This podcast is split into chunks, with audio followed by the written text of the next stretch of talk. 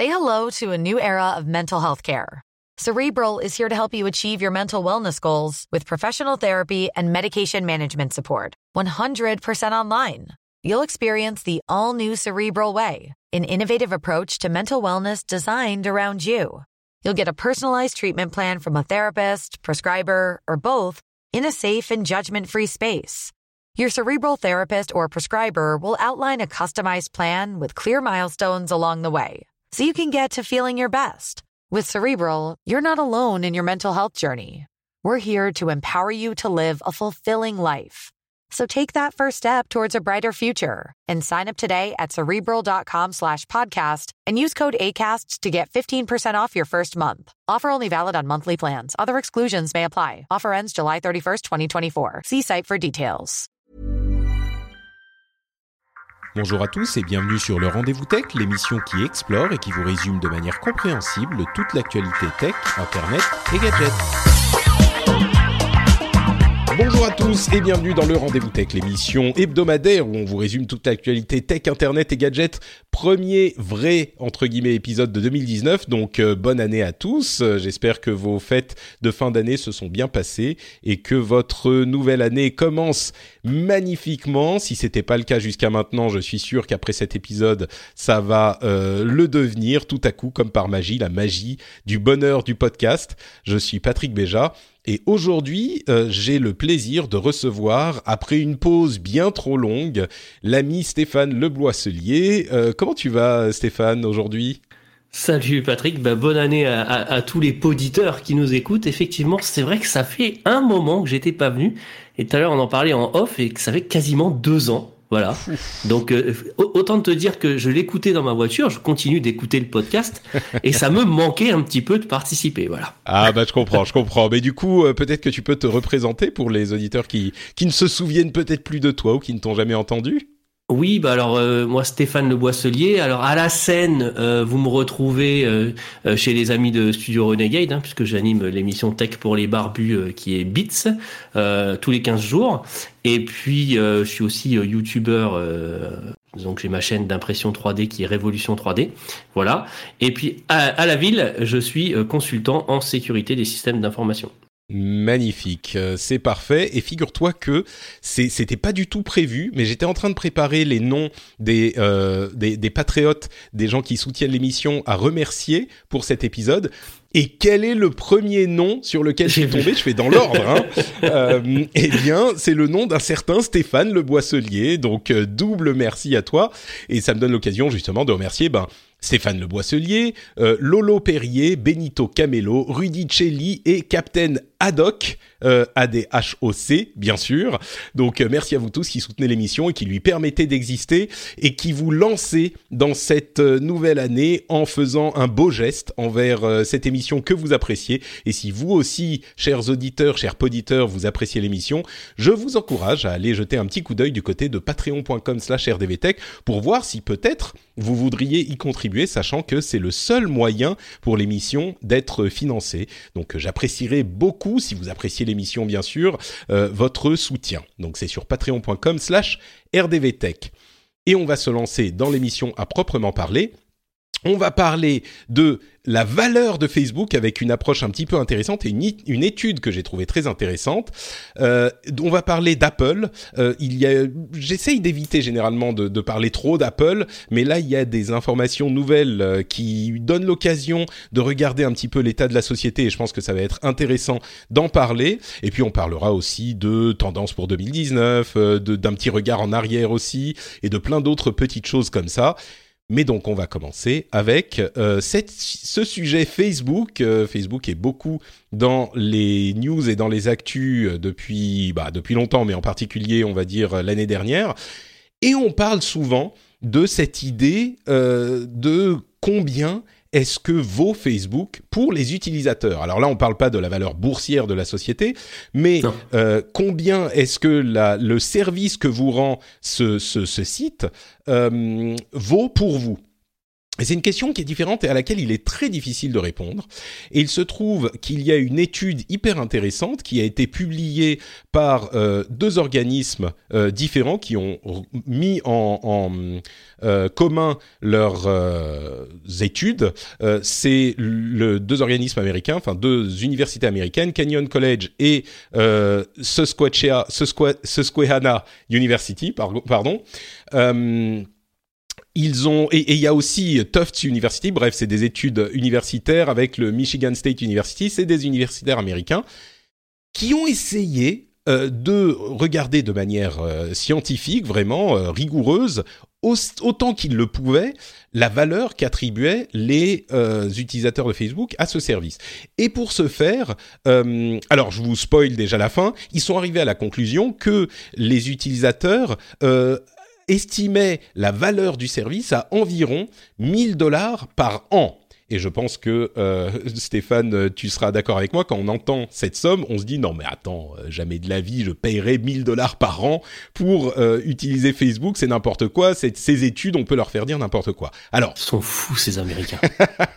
bah, certainement, c'est un, un, un chiffre élevé, mais la méthodologie qu'ils emploient est vraiment intéressante et pas si fantaisiste que ça. J'irais même jusqu'à dire que bon, je suis pas un pro de ce type d'études, mais j'ai l'impression que c'est pas fantaisiste du tout pour tout un tas de raisons, sans rentrer dans les détails que je euh, euh, sur lesquels je me tromperais certainement, quelques éléments à prendre en compte, c'est le fait qu'ils estiment, euh, il y a une différence entre la valeur qu'on attribue à quelque chose et le prix que ça vaut.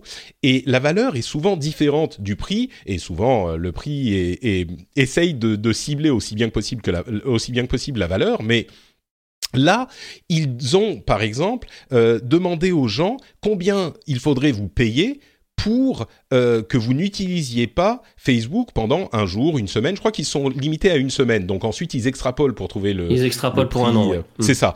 Donc évidemment, c'est peut-être pas tout à fait la même chose, mais euh, le l'enjeu entre guillemets était quand même relativement sérieux parce que il prenait les, euh, les, les, informations de connexion des personnes qui participaient à l'étude, et effectivement, quand ils arrivaient au bout euh, du processus, ils étaient prévenus bien sûr, mais euh, s'ils acceptaient le, le prix qu'on les payait, eh ben ils avaient effectivement euh, le, le, le, compte Facebook bloqué pendant cette durée. Alors bien sûr, ensuite on peut dire ils vont aller recréer un autre truc, mais c'est quand même significatif. Il y avait aussi tout un tas de systèmes de sécurité, genre on prenait le prix et, donc oui, ils étaient bloqués sur le service, donc leur compte était bloqué, mais ils recevaient aussi l'argent en question.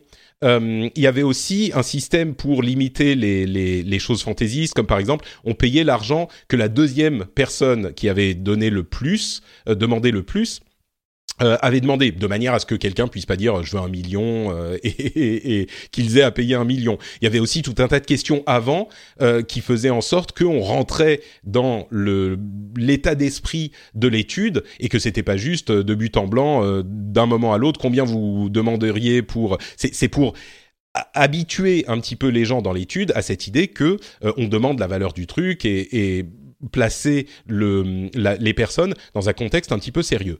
Bref, tout un tas de trucs qui font que c'est pas juste euh, une étude complètement fantaisiste. Euh, mais qui est quand même qui, donne des résultats surprenants parce que admettons même qu'il soit trompé et que les gens ne veuillent pas euh, un 1000 dollars pour s'arrêter d'utiliser Facebook que ça soit moins ou un peu plus ça donne une vague idée je suis curieux de, savoir de ce que tu penses de l'étude en général et puis de la somme en, en, en, deuxième plan, euh, ou peut-être même de la somme en premier plan et de l'étude euh, ensuite. Qu'est-ce que ça t'a inspiré, euh, cette révélation? Bah, comme je te l'ai dit, hein, ils sont fous ces Américains. Non, alors, alors, avant de te donner mon avis, je, suis désolé, j'avais une mission à remplir si je participais à un rendez-vous tech cette année. Hein, donc, coucou Baptiste, voilà, il comprend. D'accord. Ok. Salut Baptiste, on lui fait tous des bises. Message personnel. Euh, écoute, ah, la, la, démarche, euh, j'ai trouvé la démarche quand même relative, enfin plutôt intéressante. Euh, voilà, le, le, fait de, il y a, y a, quand même beaucoup de questions qui se recoupent, etc., etc. Ils ont pas sorti un chiffre comme ça euh, d'une boîte à chapeau, tu vois. Euh, donc j'ai trouvé ça intéressant. Euh, j'aime beaucoup la remarque en plein milieu de l'article qui dit attention, on n'est pas en train de dire à Facebook qu'ils doivent commencer à facturer les gens 1000 euros par an. ça, ça m'a ça m'a beaucoup fait rire. Après, enfin 1000 dollars. Euh, après, euh, effectivement, je, je sais pas combien il faudrait me payer moi pour pas utiliser Facebook pendant un an, mais beaucoup moins cher, je pense. Mais c'est ça qui est intéressant parce que on ne sait pas vraiment. On, se base tous sur euh, nos, nos, impressions personnelles, des estimations un petit peu au doigt mouillé, et, et et là, il y avait vraiment des conséquences à l'étude. et surtout, je crois que ce qui ressort de cette, de cette conclusion, c'est que si on nous demande euh, combien vous serez prêt à payer pour euh, utiliser, utiliser, Facebook, je pense que nous tous, et même les gens qui ont participé à l'étude, diraient jamais 1000 dollars. Mais quand on dit combien il faut te payer pour que tu n'utilises pas Facebook, la question devient un petit peu différente. C'est compliqué parce que ça veut dire qu'il y a une dépendance à Facebook. Euh, tu bah, vois, et qu'on doit te payer pour pas que tu l'utilises. Bah, c'est parce que Facebook te rend. En fait, justement c'est ça qui, est frappant, c'est que Facebook, on le sait tous, mais Facebook rend un service en échange de données personnelles, bien sûr, et de publicité, de ciblage publicitaire, mais Facebook rend un service aux utilisateurs. Et euh, c'est la valeur de l'absence de ce service qu'on est en train de euh, quantifier. Et, et, du coup, ça c'est vrai que aujourd'hui, euh, il y a beaucoup de gens. Peut-être que nous, on est un petit peu plus technophile, on n'est pas forcément aussi euh, euh, friand de Facebook que d'autres, que des gens entre guillemets normaux. Je suis sûr que dans les chez les chez les auditeurs, il y a plein de gens qui se disent non, mais moi Facebook, je l'utilise tous les jours. Il y a plein de gens dans chez les chez les participants à cette étude qui disaient oui, mais moi j'en ai besoin pour le boulot. J'ai des, des des communications avec pour le networking, avec mon manager, avec ce genre de trucs mais il y a aussi des gens qui l'utilisent simplement pour rester en lien avec euh, des membres de leur famille, des amis qui qui voient peut-être pas tous les jours. Et ça, c'est un vrai service qui est rendu. Moi, je suis curieux euh, de la réponse que donneraient les auditeurs. Peut-être que même les auditeurs sont un petit peu plus technophiles, mais mais je suis sûr que ça serait pas une somme complètement triviale non plus euh, qu'il faudrait les payer chez les gros utilisateurs de Facebook, comme il y en a beaucoup dans le monde, hein, pour qu'ils arrêtent complètement de l'utiliser. Alors, ce qui est étonnant, c'est que Facebook fait quand même face à, je, sais plus, ils sont à 31 scandales pour l'année dernière, je crois. Quelque chose comme ça, ouais. quelque chose comme ça. Euh, voilà. Euh, donc on, on, sait que ils, ils font de l'argent avec nos données personnelles. Bon, quelque part, quelque part, on, on l'accepte. Euh, ce, qui est, ce qui est étonnant, c'est que malgré tout ça et le fait qu'ils soient dans la tourmente, les gens, il y a une certaine encore addiction à, à Facebook. Euh, je rappelle pour info que si on veut rester en contact avec sa famille, il y a aussi quelque chose qui s'appelle le téléphone. Mais tu sais, c'est la réponse que donnent euh, de nombreuses personnes. Et je crois que c'est un petit peu une réponse de vieux con. Euh, sans, vouloir te traiter de vieux con. J'aime bien faire mon vieux con. J'aime bien faire mon vieux con. Après, non, mais tu peux envoyer des photos par SMS, etc. Alors c'est vrai que là, tu touches tout le monde tout de suite. Mais aujourd'hui, enfin, de là à dire qu'il faudrait me payer pour ne pas utiliser Facebook, tu vois, je, trouve. Bah, quel est, quel est ton. Est-ce que tu utilises Twitter, toi? Ouais. Ok, peut-être que Twitter est un meilleur exemple. Est-ce que tu serais prêt à abandonner Twitter euh, du jour au lendemain sans compensation financière? Ouais. Ah bon, ok. Par, contre, Instagram, par contre, Instagram peut-être pas. Ah, d'accord, d'accord. On a chacun notre, non, on a, on a chacun nos trucs, mais euh... non, mais c'est intéressant. Du coup, Instagram est un, un service qui, qui te rend de service euh, de Facebook, bien sûr. de, euh, Facebook, c'est ça qui est rigolo. Est-ce que tu serais prêt à abandonner si je te dis demain, bon bah, je te file 10 euh, euros euh, et tu n'utilises plus Instagram pendant un an? Ah oui, non, mais je le fais. D'accord. Ah, tu attends, tu le fais, c'est-à-dire que tu prends les 10 euros? Je le fais sans prendre les 10 euros. Je le fais. Je, je le. par contre, ça me poserait certains problèmes. Mais Facebook et Twitter aussi. C'est-à-dire qu'il faudrait que je trouve une solution pour pallier au manque de communication que je vais avoir. Et euh, c'est ça le problème. Les mails et les SMS, c'est pas, c'est pas, ça pallie pas. Ça pallie pas à tout ce que tous les services qui te rendent. Non, parce que, enfin, moi aujourd'hui, je l'utilise, euh, j'utilise, enfin, surtout Instagram, Twitter et Facebook pour euh, ma chaîne YouTube, par exemple. Et clairement, là, j'aurais un gros outil de communication en moins. Tu mmh. vois. Voilà. Après, avec ma famille, etc., je pense que j'arriverai à m'en sortir. Mais c'est vrai que du coup, ça couperait contact avec des, avec des amis. Mais euh, écouté un, un, podcast euh, la semaine dernière dans la voiture et quelqu'un qui disait que justement, il avait coupé Facebook depuis quelques temps et euh, il y avait euh, silence radio parmi ses amis pendant un moment et il comprenait pas. Et puis petit à petit, ses amis ont commencé à lui envoyer des textos. Salut, tu vas bien? Ah, tu vas plus sur Facebook? Donc il leur a dit non, non, euh, voilà, j'ai décidé de moins l'utiliser, etc. Et du coup, il a repris contact avec ses amis par téléphone euh, voilà, euh, par Skype, etc., etc. Et, et, il s'est dit, ben finalement, on arrive à s'en sortir sans Facebook. Alors, réponse de vieux con, oui, parce que mais ça reste quand même, ça reste quand même possible. Après, je suis d'accord que c'est un outil génial euh, pour euh, maintenir les contacts avec sa mm. famille, etc., bah, etc. Ça, le truc, mais moi, je limite de plus en plus. Vraiment, je, limite énormément Facebook. Mais mais pour bon, là, on est parti sur une autre discussion euh, qui, qui, est un petit peu tangentielle de est-ce qu'on a besoin de Facebook ou pas. Euh, mais mais c'est vrai que on peut euh, être en contact par SMS, téléphone, machin, avec euh, 10 euh, personnes de notre famille et 10 amis. Mais Facebook, on suit souvent beaucoup plus de gens que ça. Alors, Peut-être que c'est des gens avec qui on n'a pas vraiment besoin d'être en contact. Je suis convaincu qu'on n'a pas besoin d'avoir les infos, les news euh, de 350 personnes, de nos 350 amis Facebook ou plus. Euh, mais ça veut quand même dire que euh, il y a des gens dont on aimerait avoir des, des, des nouvelles, qui sont pas forcément des gens qu'on, avec lesquels on communiquerait euh, au jour le jour. Mais bon, le, le, le cœur de cette étude, c'est effectivement cette somme de 1000 euros qui est extrapolée ou de 1000 dollars qui est extrapolée d'une somme hebdomadaire et c'est vrai qu'on est un petit peu incrédule face à, la, à ce montant. Mais, alors, euh, encore une fois, je suis pas académicien, je saurais pas vous dire si euh, l'étude est vraiment fiable ou pas. elle a l'air vraiment d'être sérieuse. Euh, et il y a un moment où euh, la, la, réalité euh, de la science doit aussi euh, indiquer des choses à notre, sur notre, notre jugement. quand on arrive à une telle somme, ça, veut, ça doit bien vouloir dire que quelque part, au moins pour certains utilisateurs, peut-être qu'ils sont pas dans nos, dans nos cercles ou dans nos bulles, eh ben on accorde une valeur bien plus importante que ce qu'on pouvait imaginer à euh, ce type de service. Et nous, quand on plaisantait, on disait ah si Facebook devenait payant, machin, euh, les gens pourraient. T'imagines, il faudrait, euh, enfin chaque utilisateur dans en, en, fonction des pays rapporte genre 10, 12, 15 euros par mois. Donc ça veut mmh. dire qu'il faudrait payer au moins ça. Mais c'est de la folie, jamais personne ne le ferait. Je pense quand même que c'est que c'est vrai, mais il n'empêche que cette cette étude nous indique quelque chose de beaucoup plus j'ai presque envie de dire effectivement un petit peu préoccupant parce que comme tu le disais, ça veut dire qu'il y a une, euh, j'aime pas le terme addiction, mais en tout cas une sorte de monopole qui fait qu'on n'a pas vraiment d'alternative.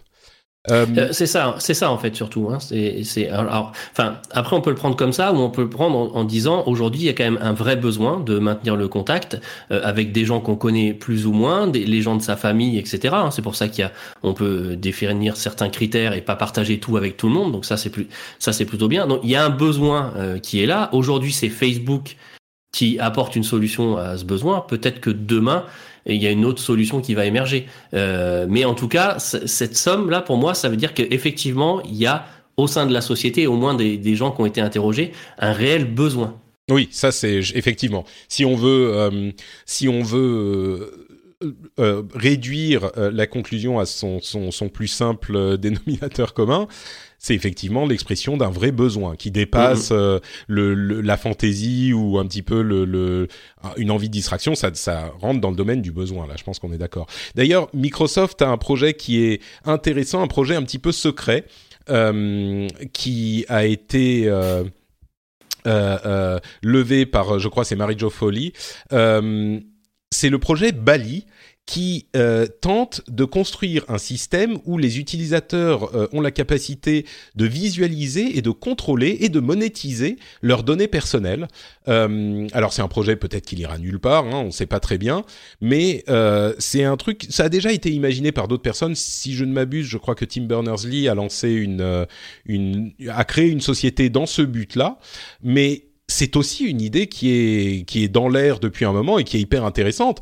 C'est de se dire bon bah ok euh, la la le, le comment s'appelle le capitalisme des données, je crois, qui est un terme euh, euh, créé par des, des Américains, si je ne m'abuse mais donc toute cette économie des données euh, euh, capitalistes qui vise à euh, utiliser ces données pour, comme monnaie d'échange pour accéder à des services, pour jouir de certains services, et eh ben peut-être qu'il y a une autre manière de la présenter, une manière qui donne plus le contrôle aux utilisateurs. et c'est ce que ce que tente visiblement de mettre en place Microsoft.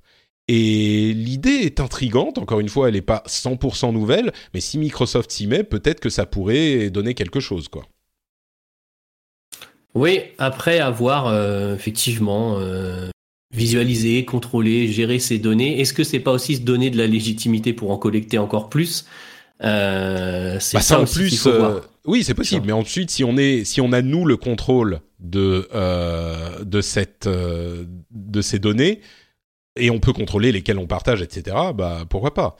Oui, D'ailleurs, lesquels euh, on partage. Euh, c'est- alors sur la monétisation, du coup, j'ai un peu de mal à voir parce que ça veut dire quoi? On va ouvrir un marketplace où je pourrais aller vendre mes données personnelles Bah, directement? d'une certaine manière, c'est-à-dire que l'idée, ça serait que euh, chaque donnée a une, j'imagine, hein, mais une valeur attribuée, et puis on vous dit, euh, pour utiliser Facebook euh, gratuitement, vous devez partager euh, telle et telle et telle et telle donnée, et là, vous avez accès au service, tu vois, et, et et donc c'est pas que ça monétise de, enfin peut-être qu'il y aurait des gens même qui vous paieraient pour euh, avoir accès à vos données, mais on peut imaginer que même sans transaction financière, ça peut, ça puisse prendre cette forme.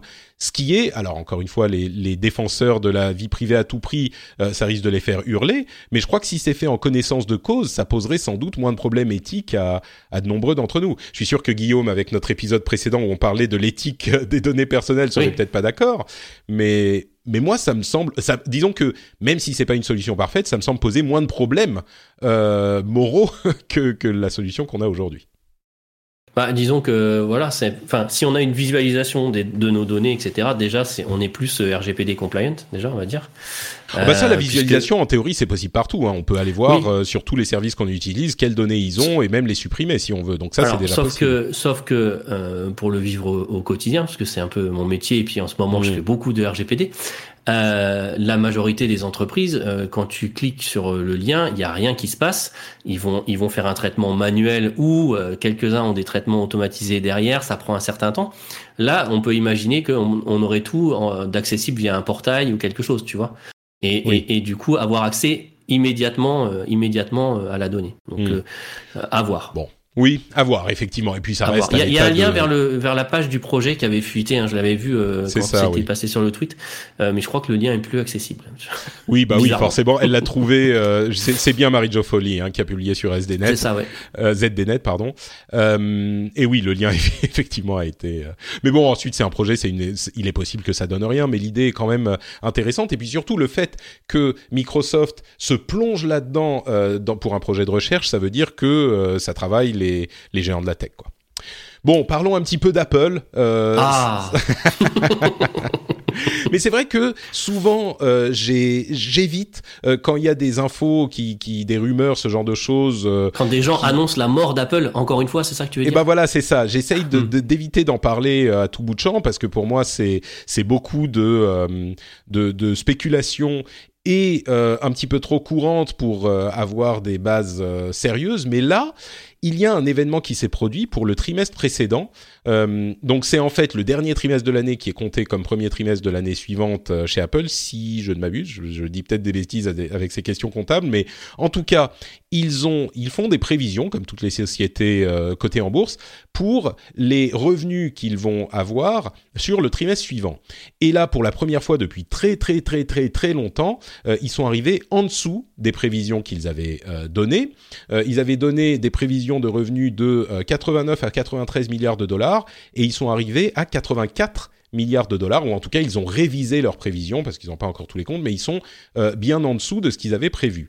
Euh, évidemment, la- l'action a chuté, euh, je crois qu'elle est maintenant à quelque chose comme 700 millions de dollars, sachant qu'il y a genre euh, moins de six mois elle était à un milliard, donc euh, bon, la bourse c'est la bourse, mais c'est hyper intéressant parce que euh, c'est donc la première fois depuis longtemps que ça arrive, et surtout ça dénote d'un certain nombre de choses, comme le fait que Apple comme Samsung d'ailleurs, et d'autres, n'ont pas vu euh, venir le, le, la chute de, de revenus de Chine, qui entre parenthèses, euh, d'après ce que je comprends aujourd'hui, a presque une attitude euh, patriotique envers les téléphones mobiles, et que le fait d'acheter Apple, dans le contexte de la guerre euh, de, de, de commerciale entre les États-Unis et la Chine, le fait d'acheter Apple, ben, c'est vu comme un petit peu anti-patriotique, donc ça peut jouer dans, dans ce domaine, mais tous les analystes ont dit Apple. Est-ce que ça joue sur la note sociale, tu crois? Euh, écoute, c'est possible. Oui, si vous avez sur le crédit social, euh, si vous avez un téléphone euh, non chinois, vous baissez votre crédit social de tant de, de points. Et vous pouvez plus prendre le métro. Exactement.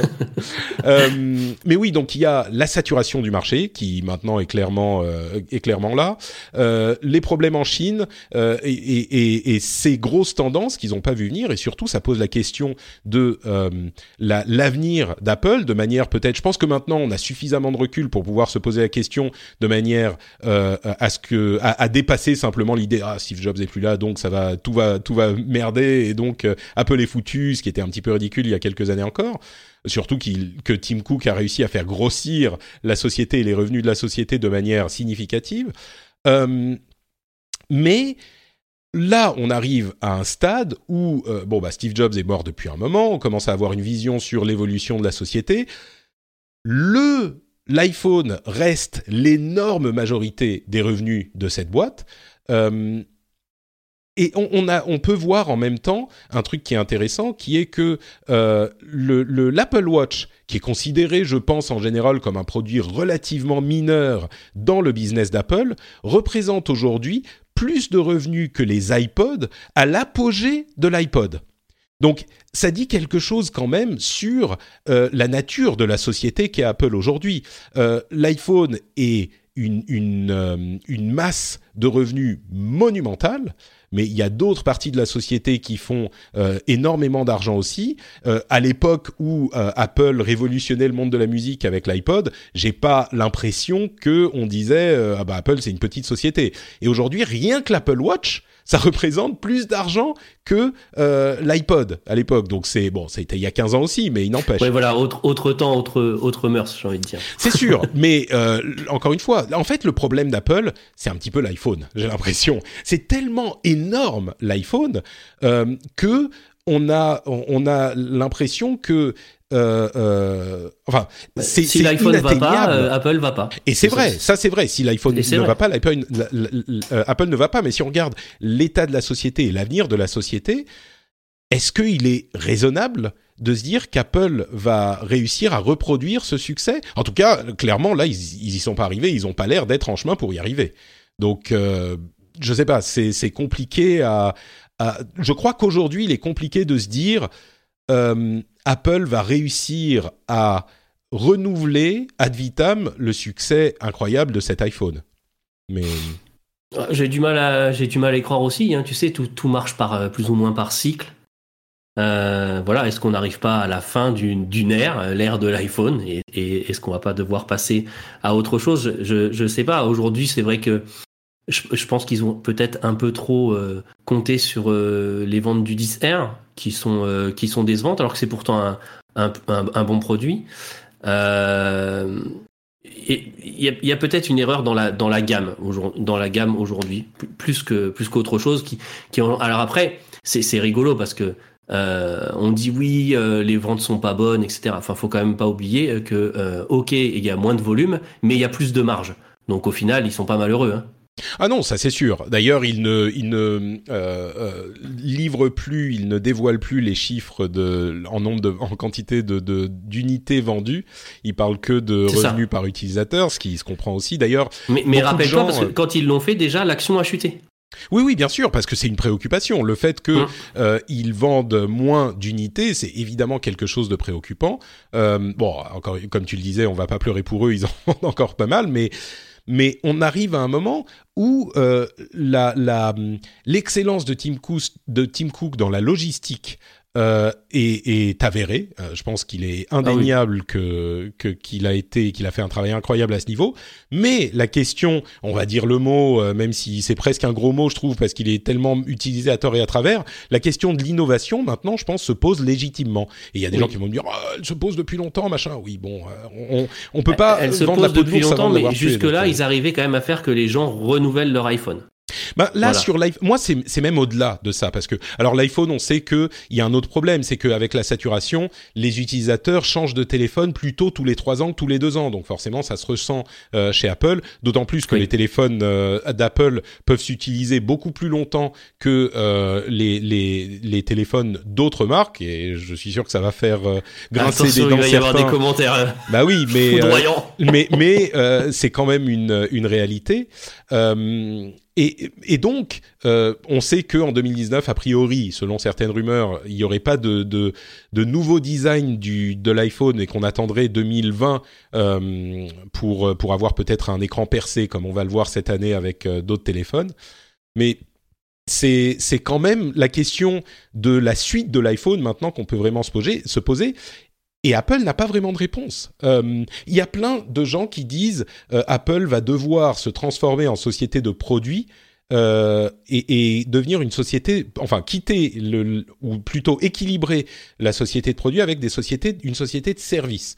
Et on voit certaines choses intéressantes, comme par exemple le fait qu'ils intègrent AirPlay 2, qui est leur protocole de diffusion d'images sur différents supports, à des télés, dont des télés Samsung d'ailleurs, ce qui vient d'être annoncé. Il y aura des applications iTunes euh, sur des télés Samsung aussi. C'est quand même marrant de voir qu'ils se font une concurrence féroce ailleurs et que là, euh, ils vont intégrer certains. Euh, Samsung va intégrer certains services d'Apple, mais d'autres euh, marques de télévision vont le faire aussi. On, ça, va relancer, euh, ça va relancer les rumeurs d'un Netflix-like euh, de la part d'Apple. Ah bah ça, on s'est avéré. Hein. On sait que ça va arriver. Euh, on voit aussi d'ailleurs que Netflix a euh, à, euh, désactiver la possibilité de s'abonner à son service par iTunes, de manière à ne pas avoir à payer les 30% ou les, 30 et puis 15% euh, pour, pour abonnement à Apple.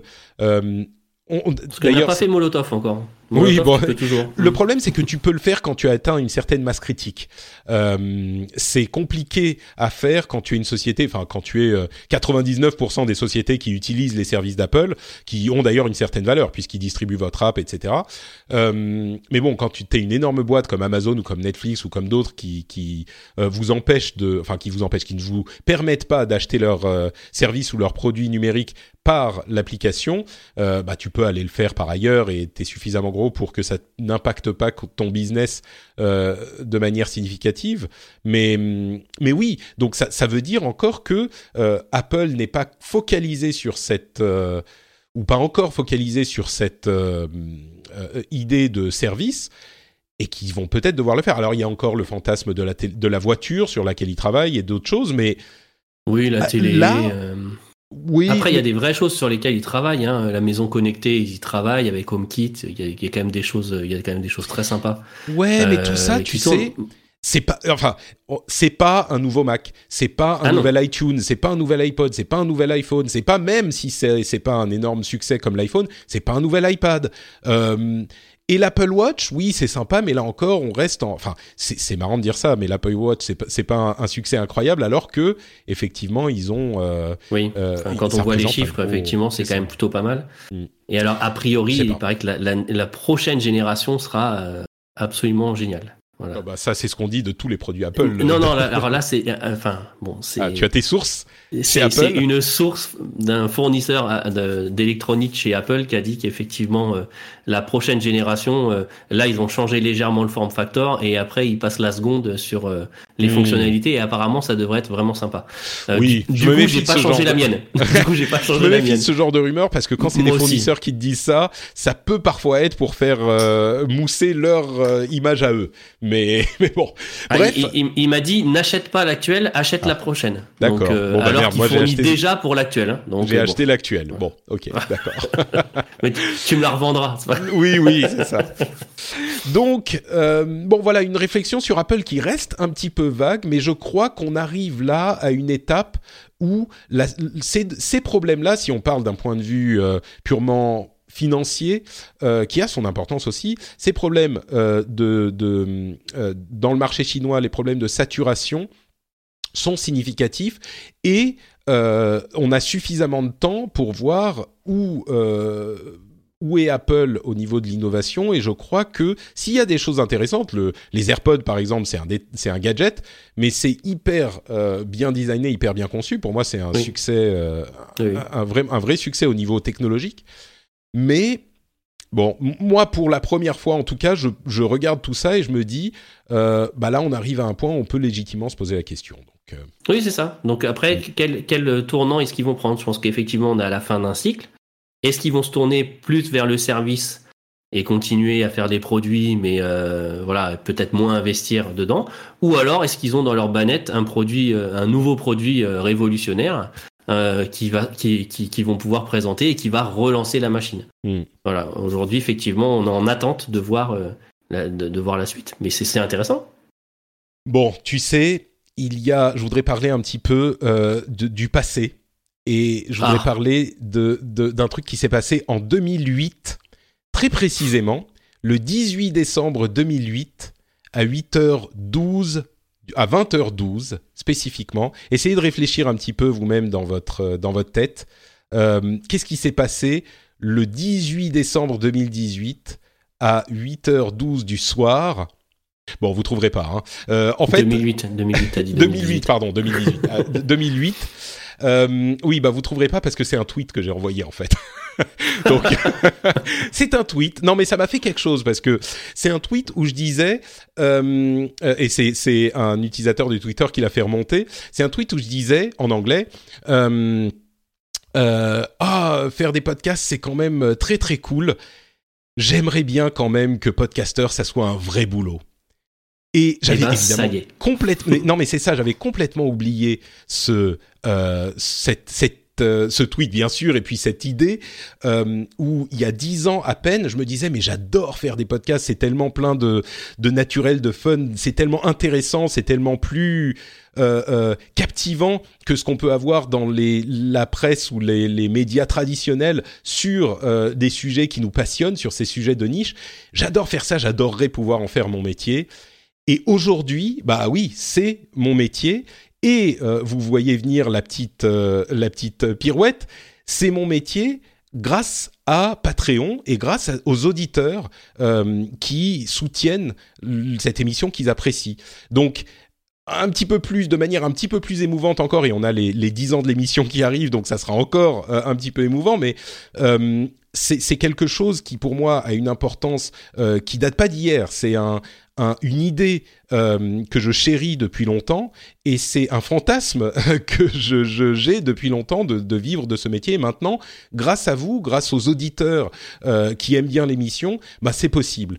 Donc euh, c'est pas juste pour moi hein, euh, que je vous dis oui, bien sûr pour moi. Si vous vous appréciez l'émission, il y a plein de gens qui le font déjà sur Patreon.com, comme je le disais tout à l'heure.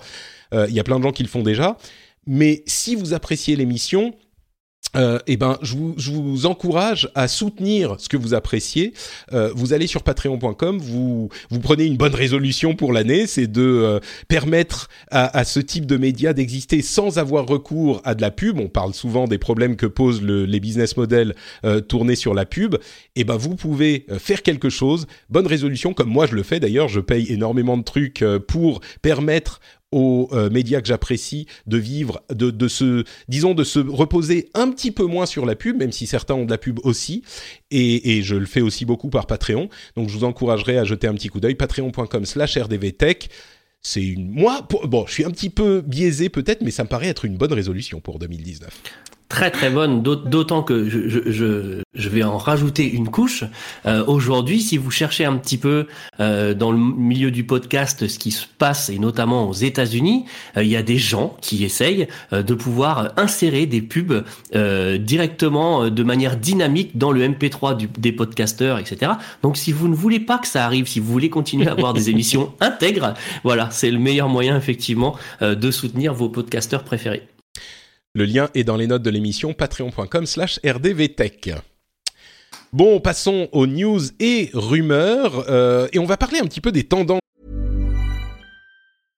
Want flexibility? Take yoga. Want flexibility with your health insurance? Check out United Healthcare Insurance Plans. Underwritten by Golden Rule Insurance Company, they offer flexible, budget-friendly medical, dental, and vision coverage that may be right for you. More at uh1.com. pour 2019. Bon, c'est un, un, exercice un petit peu obligé hein, quand on, la nouvelle année s'ouvre. Et Allez, bingo. C'est voilà exactement. Mais parfois euh, c'est aussi un petit peu périlleux hein, parce que euh, on a tendance à se planter. Mais hum, qu'est-ce que alors j'ai mis euh, quelques articles dans les notes de l'émission que d'ailleurs certains certains patriotes ont, ont, accès aux notes de l'émission au palier 5 dollars. Hum, vous, vous n'oubliez pas que c'est un outil très pratique hein, si vous faites de la veille ou si vous voulez aller plus loin. vous pouvez accéder aux notes de l'émission si vous vous êtes à ce niveau. Hum, mais bon, bref, j'ai quelques articles là qui en parlent. Pour toi, quelles sont, on va dire, les deux tendances de 2019 qui seront euh, importantes? Oh bah, Malheureusement, c'est les deux premières que tu as mis. Hein. D'accord. alors là, on va manger du pliable euh, dans tous les sens. Euh, alors, je vais regarder ça avec un œil amusé, je pense, parce que je pense qu'il va y avoir des idées très très bonnes et il va y avoir des, euh, il va y avoir du grand n'importe quoi. Donc euh, quand tu dis pliable, c'est c'est euh, des téléphones bah, pliables, hein, bien ouais, sûr. smartphones, etc., etc. Donc on a déjà vu fuiter quelques quelques idées qui semblent intéressantes, notamment un, un, un, un, téléphone qui se déplie mais euh, en, enfin, il est en, trois, donc il y a, l'écran euh, de face et après derrière, en fait, il y a deux parties qui viennent de, l'arrière et qu'on peut replier. Ça fait une espèce de tablette. Euh, du coup, ça c'est intéressant parce que les pliures sont pas sont, sont pas franches, mais peuvent maintenir un arrondi, ce qui, a, ce qui abîme beaucoup moins l'écran. Il y, a des petites choses qu'on, bon, je pense que de toute façon là au CES, il va y en avoir il va y avoir des choses de montrer. Euh, voilà. Et puis après, effectivement, tout ce qui est euh, IA euh, à fond. Euh, alors, intelligence artificielle, j'ai l'impression que c'est une tendance qui est là déjà depuis plusieurs années. Hein. Pour qu'est-ce qui serait, qu'est-ce qui changerait en 2019 pour que tu le mettes comme tendance de 2019 euh, bah, là, il y a, y a, beaucoup de choses qui vont qui se passent dans, dans le cloud. Euh, il y a beaucoup d'API, etc., qui sont mises à disposition euh, par les acteurs majeurs, hein, donc Microsoft Azure, euh, Amazon AWS, etc., qui permettent maintenant de plus en plus simplement d'utiliser des algos d'intelligence artificielle. et aujourd'hui, on le voit de plus en plus dans le monde professionnel. Euh, moi, je, je, suis appelé très régulièrement pour sécuriser euh, ce type de, de plateforme. Hein. Euh, donc, euh, je migre vers le cloud. Qu'est-ce que je fais pour assurer ma sécurité? Hmm. euh, et, et, parce que ils utilisent justement ben, cette IA qui est fournie par Azure ou par AWS pour alors tout et n'importe quoi, traiter de la donnée personnelle, faire du scoring, faire de la reconnaissance faciale, de la, enfin bref, il y a, y a énormément énormément de choses et ça explose euh, dans le milieu professionnel, alors que jusque-là, euh, c'était euh, les gens étaient un petit peu frileux encore. Et là, il y a quand même beaucoup, beaucoup de monde qui, qui prend ce virage. Donc pour moi, c'est IA plus cloud. Ouais, donc c'est intéressant ce que tu dis, c'est-à-dire que jusqu'à maintenant l'intelligence artificielle était un petit peu le le précaré des euh, géants euh, du, du, du, de la tech qui les utilisaient pour leurs propres applications ou leurs propres leurs propres services. Et maintenant bah c'est un petit peu ces mêmes géants mais ils ont packagé euh, cette technologie et cette connaissance qu'ils ont dans le domaine et ils la, ils la vendent en service en fait en petits morceaux au temps ou à la puissance etc et donc ça veut dire que ça se propage dans le reste de euh, l'industrie tech et que tout le monde peut y avoir accès de la même manière que c'est marrant il y a un parallèle très clair à faire avec le cloud euh, de la même manière que euh, Amazon Web Services AWS et d'autres aujourd'hui fournissent de l'hébergement et du, temps de serveur en service très simple à utiliser et que l'ensemble du monde de la tech l'utilise maintenant depuis des années, euh, eh ben il, va se passer la même chose pour l'intelligence artificielle et la culbute c'est cette année quoi. Oui, enfin, ouais, en, grande partie, et je te dis, ça se voit avec le virage que prennent les, professionnels. Euh, moi, parmi mes clients, il y avait énormément de gens qui disaient le cloud, moi jamais, et qui me rappellent parce que cette année, ils ont décidé d'amorcer le, le, virage et de partir dans le cloud et d'utiliser en plus des services euh, d'intelligence artificielle. Euh, voilà. Donc après, si tu veux qu'on fasse une émission un jour spécialisée sur le cloud et la sécurité, pas de problème, je suis ton. Eh ben écoute, on, y pensera. Ça pourrait être très intéressant en effet. je crois que tu en avais déjà parlé avec euh, avec Christophe. C'était, oui, oui, on en avait parlé. Enfin, on, la sécurité, c'est forcément un sujet qui revient régulièrement. Mais regardez, faites une recherche sur le site avec spécial. tous les épisodes spéciaux ont le petit tag spécial dessus et vous pourrez voir les, ces épisodes qui sont un petit peu moins centrés sur sur l'actualité et qui sont toujours intéressants. À, Comme ça, on pourra parler du compte Twitter d'Angela Merkel, tout ça. Par exemple. euh, ouais, moi, j'ajouterais un truc que, que j'ai envie de mettre et en même temps pas envie de mettre, c'est la 5G. Euh, je crois que cette année, ça va pas être l'année où elle va arriver. Euh, pour tous les utilisateurs, mais par contre, on va voir les premiers téléphones 5G vraiment euh, être commercialisés, même s'il y en a, je crois, déjà eu possiblement, mais en tout cas, il y en aura une bonne euh, batterie.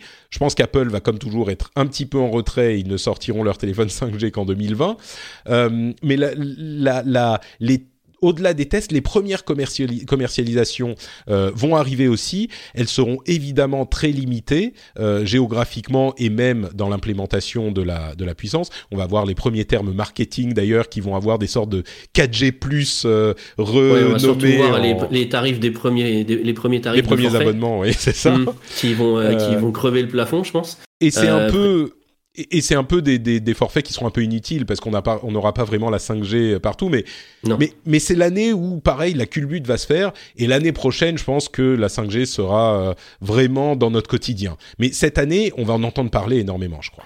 Alors moi, moi j'ai eu une démo parce que je, je, je, travaille pour une filiale euh, d'un opérateur euh, dont le nom est une couleur.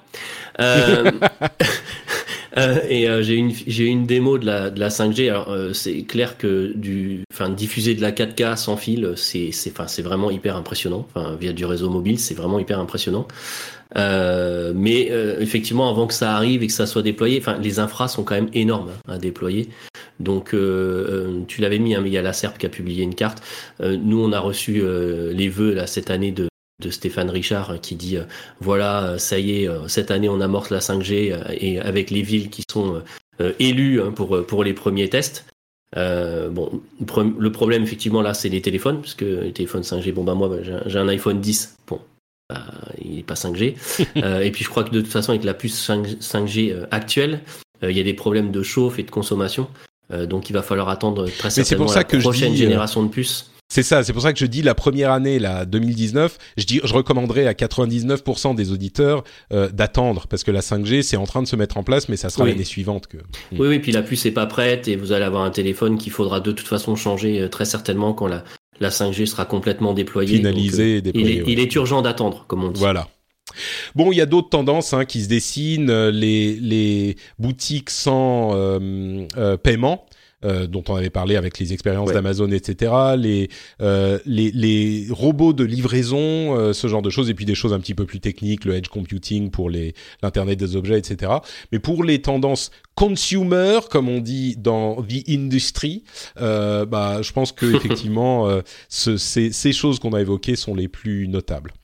Euh, retournons un petit peu dans le passé. Euh, il y a un, euh, compte Twitter, un jeune homme qui s'appelle Emile Protalinski, qui a publié un qui, travaille chez VentureBeat, qui a publié une liste des sociétés, des sociétés de l'âge qu'elles auront en 2019, des grandes sociétés de la tech.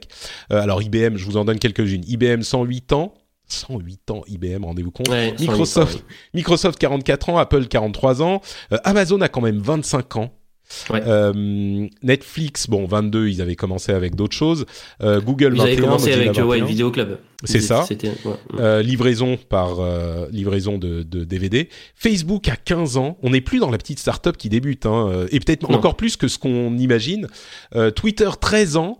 Uber, 10 ans et Snapchat 8 ans. Ils ont aussi mentionné, il a aussi mentionné Lyft qui a 7 ans. Moi, ce qui m'a frappé encore plus que les âges qui sont intéressants, Tesla 16 ans aussi, oui, oui, tout à fait. Mmh.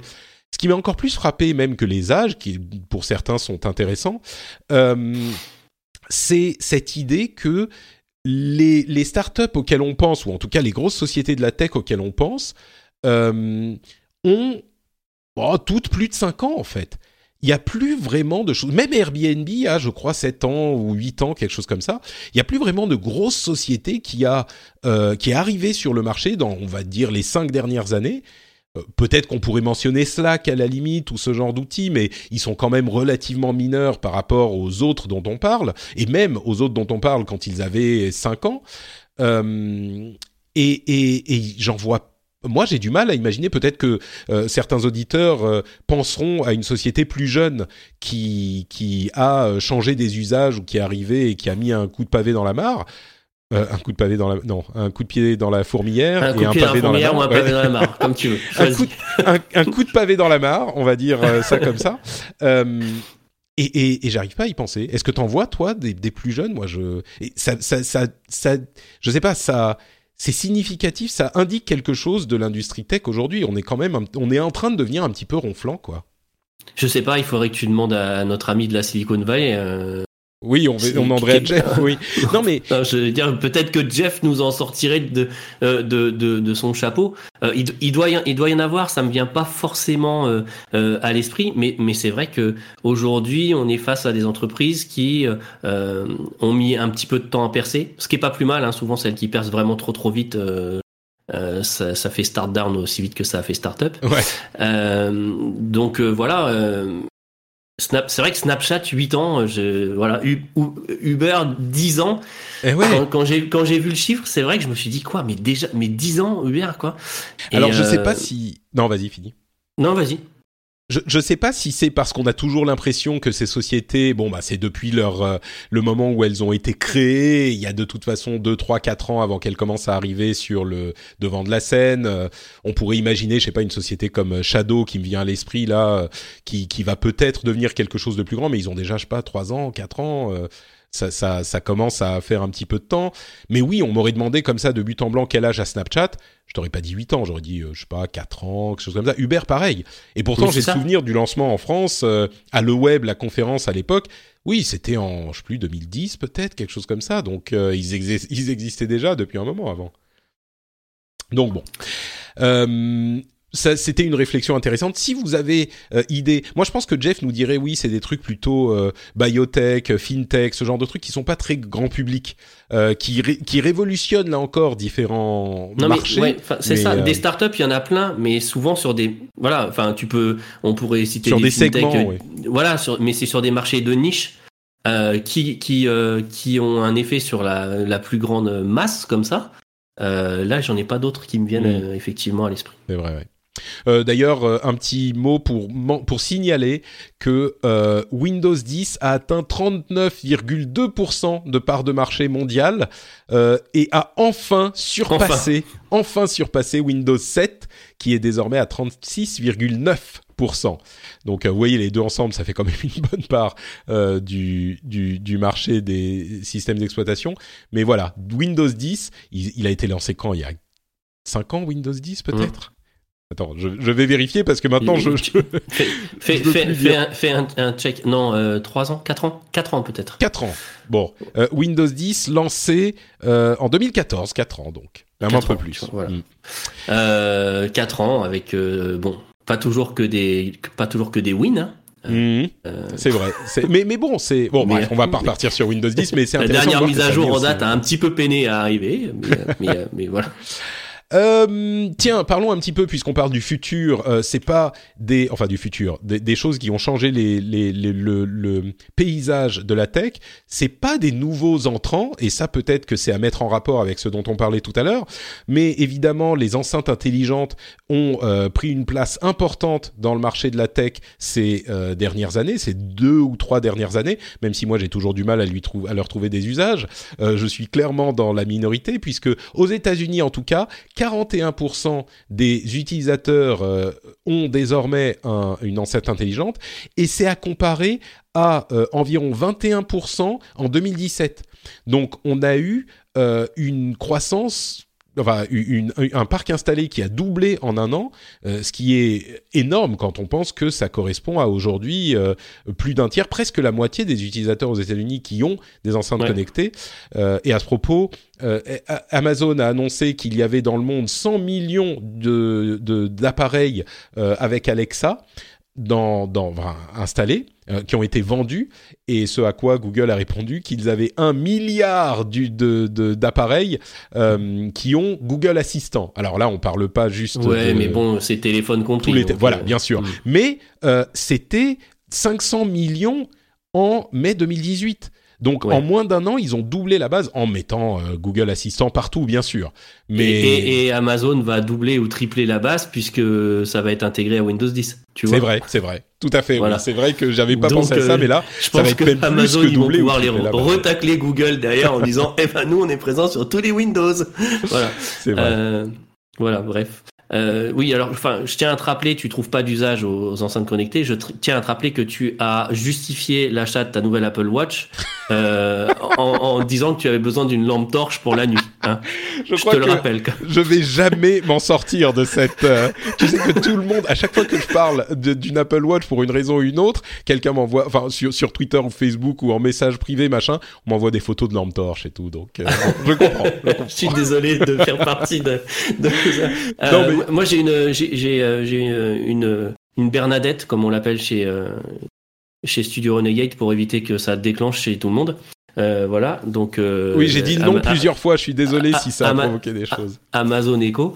Euh, et euh, bah, je- moi, je m'en sers un petit peu pour la domotique.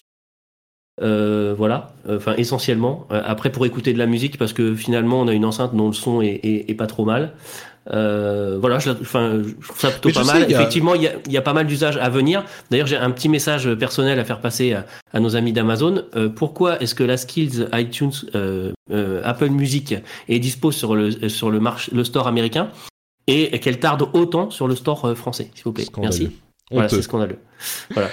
Ouais, mais c'est effectivement, il y a plein de gens qui en ont l'usage. Hein. D'ailleurs, à chaque fois qu'on en parle dans l'émission, euh, il y a des auditeurs qui viennent en commentaire me dire euh, ah oui, mais moi j'utilise pour ça, pour ça dans la cuisine le Oui, matin, oui, oui. pour le truc, c'est Dans la génial. cuisine, pour tout ce qui est Et- timer, etc. C'est intéressant. Je sais pas si tu as vu, il y a aussi une une euh, une, une horloge euh, qui est sortie, alors qui qui parle fait, pas, mais qui intègre Alexa et qui permet de voir le timer en temps réel avec des petites LED, etc. Qui Mhm. coûte une trentaine de dollars. Euh, 37 ou enfin moins de 40 dollars on va dire Euh, donc je pense que tout ça ça va se ça va gentiment se développer et que les usages tu as raison hein, quelque part les usages sont encore à trouver Euh, voilà mais, Mais il y a plein de gens qui. Il y a d'ailleurs, euh, c'est la la la euh, stratégie d'Amazon de fournir ces kits dont on avait parlé à l'époque où ils les ont annoncés, euh, de manière à ce que n'importe qui puisse intégrer euh, Bernadette dans leurs euh, appareils. Et, et du coup, euh, c'est sûr que ça va continuer. Il y, y a un autre usage dont certains auditeurs m'avaient parlé.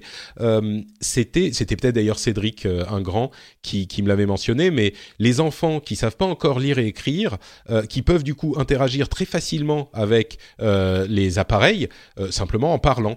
Et, et c'est vrai que moi j'y avais pas pensé, mais bon, dans d'ici quelques temps, euh, je risque d'avoir cet usage aussi Oui. euh, avec le petit qui grandit. Alors, mais- moi, les enfants le font et pour des recherches internet, par contre, je les corrige. Euh, C'est-à-dire que quand ils... Alors, moi, là, ça pose un vrai problème. euh, en- enfin, éthique, non, pas éthique, mais euh, si tu veux, le problème, c'est tu vas poser la question à, à ça ou euh, à Echo, enfin voilà, à ton enceinte connectée, et tu vas lui dire, euh, je sais pas, quelle est la couleur du cheval blanc d'Henri IV, d'accord? Elle va te répondre.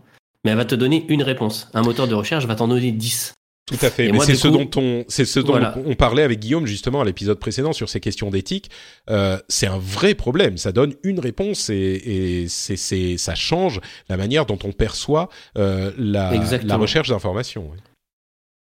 Et donc, Donc- toi, donc tu, là, tu c'est- fais quoi Tu leur dis non mais allez, euh, allez Alors la petite, la petite, elle a 5 ans, donc euh, je lui dis rien. Mais par contre, les, mes, mes grands qui sont plus grands, enfin le grand a 12 ans, euh, je lui dis non, tu vas sur Google et, euh, et tu regardes et tu vas voir que tu as différents points de vue, etc. Et fais-toi ton propre avis. Et voilà, j'essaye de les éduquer, euh, les éduquer euh, dans, dans ce Et sens donc- parce qu'effectivement, ça peut, ça peut poser des problèmes. Et effectivement, maintenant que je te le dis, je me rappelle de l'émission d'avant où vous en avez parlé. euh, Bah, vous en c'est intéressant parce que tu diriges ton grand euh, sur Google.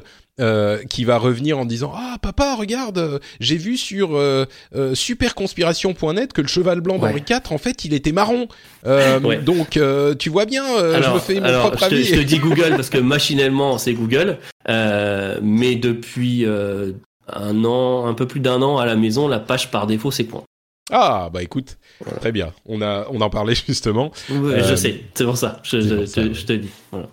Euh, bon, parlons un petit peu d'autres euh, d'autres choses. Euh, le Samsung Galaxy S10, euh, il y a eu une sorte de leak qui a été Ouais. publié.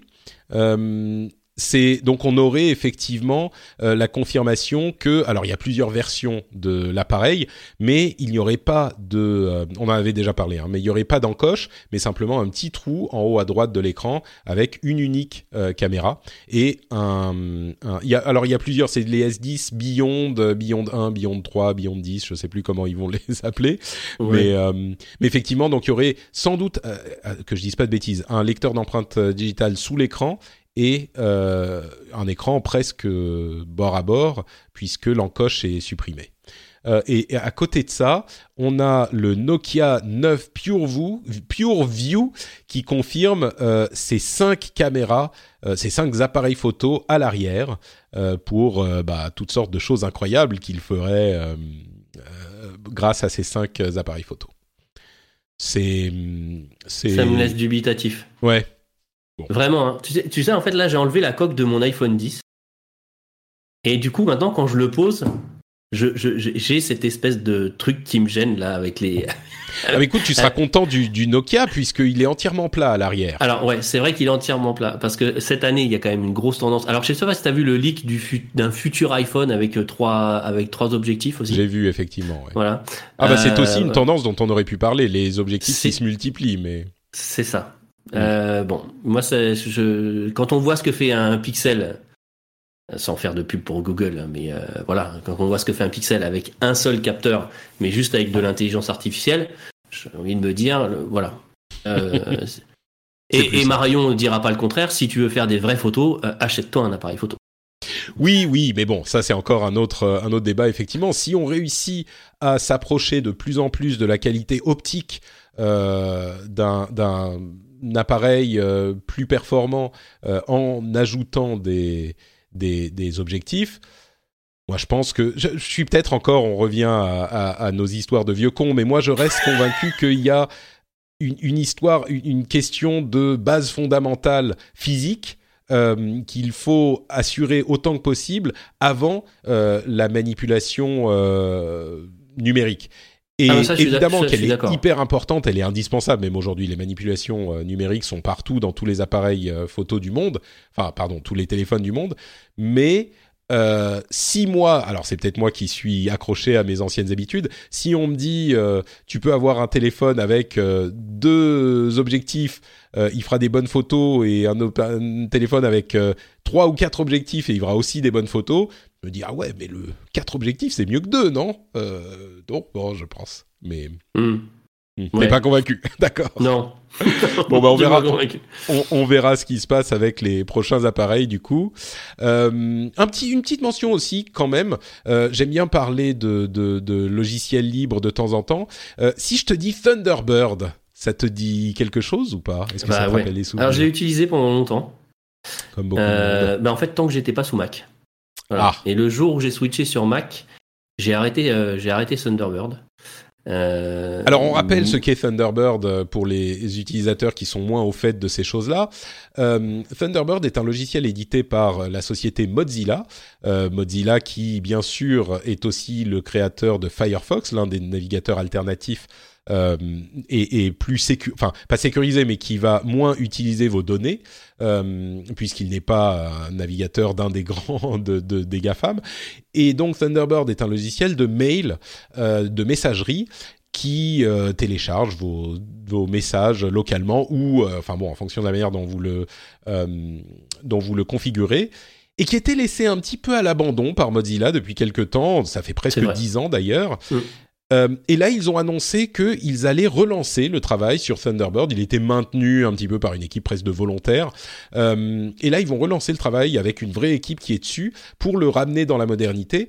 Et, je trouve que c'est une, idée intéressante parce que, euh, bah, à l'époque où on se dit peut-être qu'on on veut moins donner nos données aux, GAFAM, et forcément, quand on utilise Gmail, c'est super pratique, mais du coup, euh, Google utilise toutes nos données. Et eh ben, une alternative, c'est d'utiliser un client local comme Thunderbird, euh, comme euh, Mail sur Mac, comme d'autres sur PC, enfin le courrier sur PC, enfin sur sous, sous Windows, et il y en a d'autres. Et Thunderbird, évidemment, c'est Mozilla, donc c'est une certaine, un certain cachet de, de, de sérieux et de sécurité. Donc je trouve, je trouve ça bien qu'il se relance dedans. Moi, je trouve ça bien aussi. Euh, Thunderbird, moi je l'utilisais parce que c'était un des premiers à, implémenter euh, euh, du chiffrement et de la signature sur, sur tes mails. Mm. Donc tu pouvais intégrer du PGP, etc. Et donc chiffrer tes mails et éviter que voilà des, des yeux peu scrupuleux puissent aller regarder à l'intérieur de tes mails. je trouvais ça, je trouvais ça bien. C'est vrai qu'après, je l'ai un petit peu abandonné. Bah, comme tout le monde, quand on est passé au web, j'imagine que tu utilises des webmails, non? Ouais, voilà. Alors maintenant, euh, j'utilise. Euh, je fais mon bobo, j'utilise ProtonMail. ProtonMail, oui, bah sécurisé, bien sûr. Euh, voilà. après, pour moi, le meilleur moyen quand même de de sécuriser ces mails est effectivement d'utiliser ben, un, client client local et d'héberger soi-même ces mails. Aujourd'hui, tu peux le faire pour quelques euros par mois. c'est pas toi qui gères forcément le serveur, mais tu enregistres ton nom de domaine et avec ça, tu as accès à, une messagerie, en général à 5 adresses de messagerie. Et voilà, si tu veux pas que Google ou un autre aille voir tes données, le meilleur moyen c'est d'héberger toi-même tes, mails. Mais là, c'est encore un autre débat et on pourra en discuter. On pourra en discuter. D'ailleurs, il y a des, des, on a eu des réponses intéressantes à notre. Bon, on n'arrête pas d'y faire référence, mais l'épisode précédent où on a parlé avec euh, avec Guillaume euh, Champeau de l'éthique des données personnelles, et certains nous ont dit, euh, bah, vous êtes gentil, mais enfin c'est pas facile à faire ces choses-là. La plupart des gens ne comprennent même pas euh, le concept de comment comment ça marche. C'est sûr, euh, c'est pas forcément facile, mais je dirais pour certains ça peut être intéressant, et puis pour d'autres il y a des alternatives comme par exemple simplement le fait d'utiliser Thunderbird et télécharger ses mails ou d'utiliser ce client avec d'autres euh, services de mail, ça peut être euh, une bonne alternative. Donc bref ça me fait plaisir de voir revenir ce, ce petit oiseau euh, plein d'éclairs. Moi aussi. Euh, bon, on parlera la semaine prochaine, si tout va bien, avec euh, Cédric euh, Ingrand du CES, euh, s'il y est en ce moment, c'est pour ça qu'il n'est pas là aujourd'hui, et, et, il nous dira tout ce qu'il a vu de cette grande fête de la technologie, qui est parfois un petit peu comique. il y a des, des, des choses qu'on commence à voir, comme des, des, des, appareils qui émettent des odeurs, des, des, des robots de, qui vont vous livrer des snacks. C'était peut-être pas au CES qu'on a vu ça, c'était PepsiCo. Alors c'est marrant parce que tu vois, les appareils qui émettent des odeurs, il y a un petit Français euh, qui avait inventé un réveil euh, qui te réveillait avec des odeurs le matin. Et il avait gagné un concours euh, bah, organisé par Google à l'époque. faudrait, faudrait, j'ai plus la référence en tête, mais en fait, tu pouvais te réveiller le matin soit avec une odeur de café, une odeur de chocolat, etc. Et donc, à l'heure dite, ça émettait, euh, ça émettait cette odeur grâce à des petites capsules, et donc ça, te réveillait, tu te réveillais de bonne humeur, euh, voilà. Avec les bonnes odeurs. Et c'est là, tu vois, c'est quand, c'est quand ce genre d'appareil sera vraiment démocratisé. Enfin bon, le, le smellotron, on en parle depuis très très longtemps, mais quand ils seront vraiment démocratisés, que les gens vont faire attention à leur sécurité informatique. Parce que le jour où tu te fais hacker ton smellotron et que tu te réveilles avec des odeurs non désirées, je peux te dire que ah, là, tout à coup, tes mots de passe, tu les sécurises. Hein. Alors, si, si, tu vis euh, à Mimizan, comme moi, hein, parce que j'habite dans les Landes à Mimizan, à une heure de Bordeaux, il y, a une, il y a une papeterie chez nous, tu vois, qui émet une odeur absolument euh, infernale. Et, et, donc, ah oui, la pulpe, euh, oui, oui, tu veux dire. Voilà. Et cette nuit, je me suis fait réveiller par l'odeur de papeterie. Et effectivement, j'aurais pu croire qu'on avait hacké mon smellotron. Tu vois, voilà.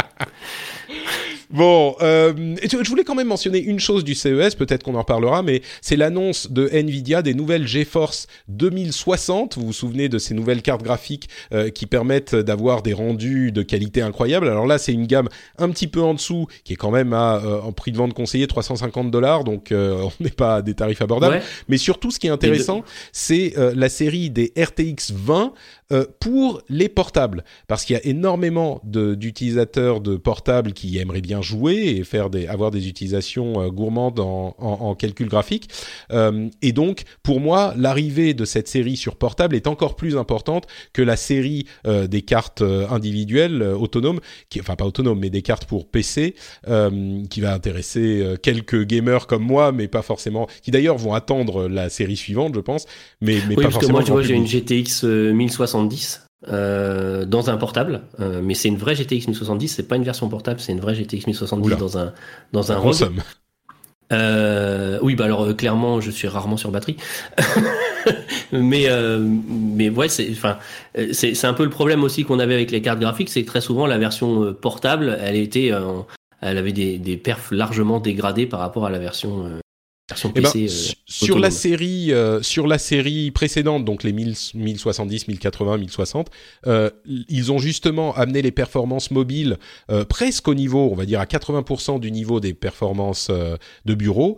Et bon, a priori, ils continuent la tendance avec la nouvelle série des RTX 20, mais hum, c'est intéressant parce que pour les, les portables, ça a toujours été le talon d'Achille des portables, ces performances graphiques en retrait. Et, donc là, euh, on peut espérer que ça sera moins le cas que ça ne l'a été par le passé. Donc euh, voilà, si vous Puis ça sera bien pour les nouvelles télé Sony 77 euh, pouces qui ont été annoncées en 8K.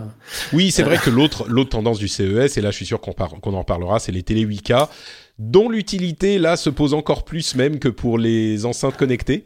Mais euh, bah, disons que vu le peu de contenu 4K qu'on a, le 8K, je, je voilà, j'ai. Bah, ce qu'ils disent, c'est que ils upscale de manière euh, significativement euh, euh, améliorante. J'invente hmm. des mots. le contenu 4K. Et ce qui est rigolo, c'est qu'ils nous ont vendu la 4K en disant qu'ils upscalaient le 1080p en 4K aussi, tu vois. voilà. Donc, euh, bon. Et puis surtout la question de voit-on la différence? Moi, je vous avoue que même sur ma télé immense, euh, le 4K, j'ai un, je le vois, mais j'ai c'est plus le HDR que le 4K qui me convainc. C'est plus le HDR. Euh, je pense qu'à un moment, si on n'a pas des yeux augmentés et qu'on n'augmente pas la résolution de nos yeux, on va, ah, avoir, on va, finir par avoir du mal. Ouais, ouais, c'est ça. En fait, il faut attendre l'autre produit grand public qui sera les, les yeux augmentés pour avoir. Exactement. D'ailleurs, euh, c'est des choses aussi qui sont peut-être pas les yeux augmentés directement, mais la biotechnologie est aussi une tendance euh, importante. Euh, J'ai lu plusieurs bouquins de Yuval Noah Harari, qui est un philosophe. Enfin, vous avez sûrement entendu parler Homo, Homo Deus, Homo Sapiens, et 21 leçons pour le 21e siècle. Hyper intéressant. Et il parle beaucoup de ça justement, de la de la euh, euh, biotechnologie et de la manière dont ça va révolutionner. Oh, puis dans, les, dans les, pays nordiques, ils aiment bien. Hein. Puces sous la peau, etc. Puces sous la peau, oui, tout à fait. Ça mm. commence à émerger pas mal. Je sais pas si tu as vu, juste pour finir le, le, tacle, on parlait de la 5G tout à l'heure, le tacle de euh, c'est T-Mobile à AT&T. Non, j'ai pas vu. AT&T a balancé des, des, captures d'écran de, de, de téléphone avec marqué 5G, tu sais, au niveau du réseau opérateur pour le CES. Et, euh, et donc, euh, bon, tout le monde sait que c'est du bullshit. Et, du coup, euh, donc, euh, T-Mobile, ouais, T-Mobile a, a, mis un post-it sur le haut des, de leur téléphone avec marqué 9G.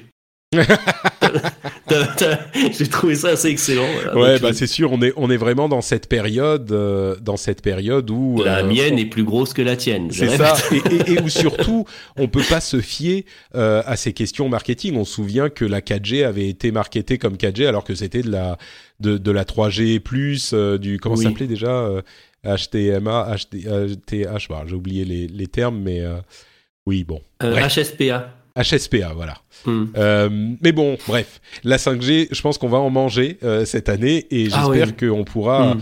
euh, être là et vous expliquer si ça en est vraiment ou pas. D'ailleurs, la 5G, il y a plein de normes différentes, donc c'est un petit peu compliqué. Ça. Mais ça va être tout pour cet épisode, pour cette semaine. Un grand merci à toi d'avoir été avec nous, Stéphane. Est-ce que tu peux nous dire où on peut te retrouver? Tu parlais de de, de Beats. Est-ce qu'il y a d'autres choses que tu fais aussi?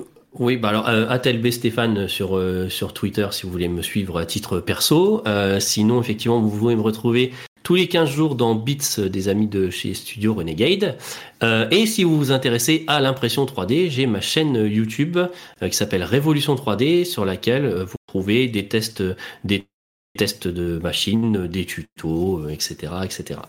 Eh, est-ce que ça a pas un peu fait pchit l'impression 3D Je vais te demander ça. T'es un clair, euh, t'es un enthousiaste de l'impression 3D, mais c'est vrai qu'y compris dans l'émission, il y a quoi trois ans, on en parlait énormément.